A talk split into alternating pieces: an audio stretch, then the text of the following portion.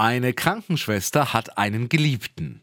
Und zu Weihnachten will sie ihm eine Schreibmaschine schenken. Ja, klingt ja erstmal ziemlich harmlos, ist aber eins der gruseligsten Verbrechen in der Berliner Geschichte.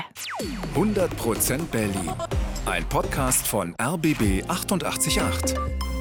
Gemeinsam mit zum Glück Berliner von Lotto Berlin. Und die heutige Folge hören wir alle zusammen unter der Bettdecke versteckt mit der Taschenlampe Ja. an, denn es wird gruselig. Wir erzählen euch die Geschichte von einem Todesengel. Einer Frau, die zwei Menschen umbrachte und die Leichenteile über die ganze Stadt verteilte. Springen wir zurück ins Jahr 1949. Der Zweite Weltkrieg ist gerade mal vier Jahre her. Eine Ruine steht auch in der Borsigstraße, das ist im Ostteil von Berlin. Und da wird am 5. Dezember etwas Schauriges gefunden.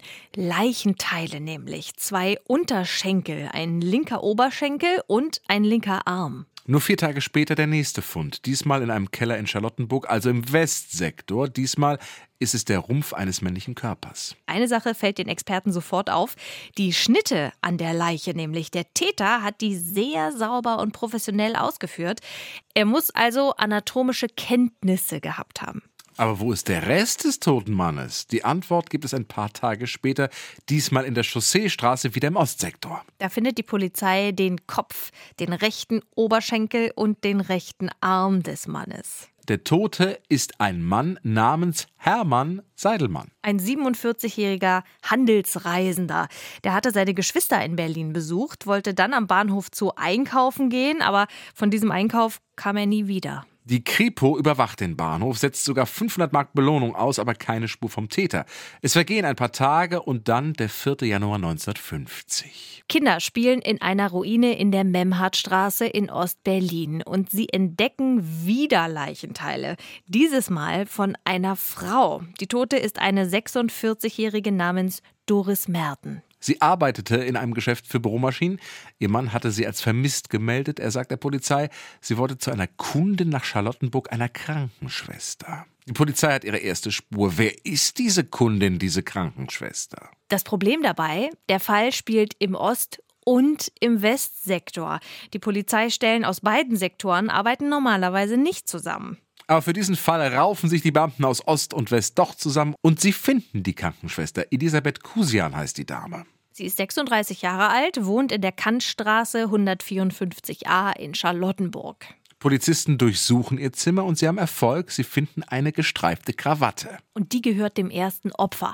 Außerdem finden sie viele Blutspuren an einem Rucksack, an Wolldecken, einem Holzkoffer und an einem Küchenmesser. Kusian wird aufs Revier gebracht und verhört und sie erfahren ihre Geschichte. Geboren wird sie in Thüringen. Sie heiratet einen Krankenpfleger, hat mit ihm drei Kinder. Im Krieg muss ihr Mann an die Front. Sie selber wird Sanitäterin. Beim Kampf um Berlin wird sie am Bein verwundet. Gegen die Schmerzen bekommt sie Morphium.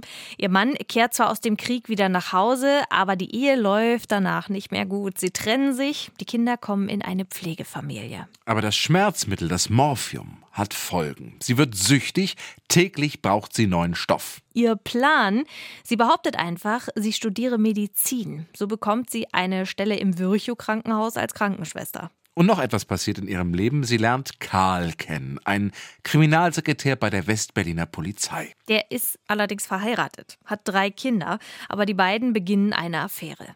So lebt sie eine Zeit lang, aber dann naht Weihnachten und sie will Karl natürlich was schenken. Eine Schreibmaschine. Aber woher jetzt das Geld nehmen?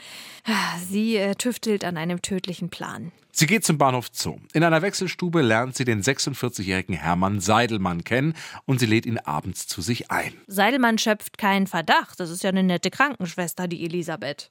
So besucht er sie abends in ihrer Wohnung in der Kantstraße. Zwei Stunden plaudern sie nett. Dann steht Kusian auf und stellt das Radio lauter. Hinter seinem Rücken greift sie eine Wäscheleine.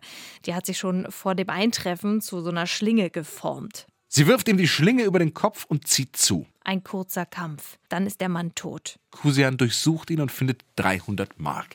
Mit einem Brotmesser zerteilt sie die Leiche, packt die Teile in einen Koffer und verteilt den Inhalt am nächsten Tag auf diversen Ruinen. Und zwar in Ost- und West-Berlin, denn sie weiß, dass die beiden Polizeistellen eigentlich nicht zusammenarbeiten. Aber noch reicht das Geld nicht für die ersehnte Schreibmaschine. Und Weihnachten naht, also muss Kusian wieder handeln. Sie geht also in ein Geschäft für Schreibmaschinen. Dort empfängt sie eine Verkäuferin, Doris Merten heißt die Dame. Und Kusian fragt die Verkäuferin, ob die ihr eine Maschine nach Hause bringen kann. Und zwar am zweiten Weihnachtsfeiertag. Klar, sagt Verkäuferin Merten, kein Problem. Am 26. Dezember sitzt die Verkäuferin also bei Kusian in der Wohnung. Und wieder schnappt die tödliche Falle zu. Erst eine nette Plauderei, dann erwürgt Kusian die Frau mit einer Leine. Aber jetzt hat sie ein Problem. Gleich kommt Karl, ihr Geliebter. Sie schiebt die tote Verkäuferin schnell unters Bett. Da kommt Karl schon. Zum Weihnachten feiern. Es wird ein schönes Fest. Sie hat ja auch die ersehnte Schreibmaschine für ihn als Geschenk. Die Nacht verbringen sie gemeinsam in ihrem Bett, unter dem ja noch die Leiche der Schreibmaschinenverkäuferin liegt. Das ist so morbide und merkwürdig. Absolut. Am nächsten Tag geht dann Karl wieder. Da macht sich Kusian wieder ans Werk. Sie zerteilt die Leiche, packt die Teile in ihren Rucksack und verteilt sie in Ostberlin. Das alles, die ganze Geschichte, erzählt sie dem Polizisten im Verhör. Anfang Januar 1951 beginnt der Prozess gegen Kusian. Die Presse berichtet groß, nennt sie die Todesschwester. Das Urteil Kusian wird zu zweimal lebenslänglich verurteilt. 1958 stirbt sie dann im Gefängnis an Krebs. 100% Berlin. Ein Podcast von RBB 888. Gemeinsam mit zum Glück Berliner von Lotto Berlin.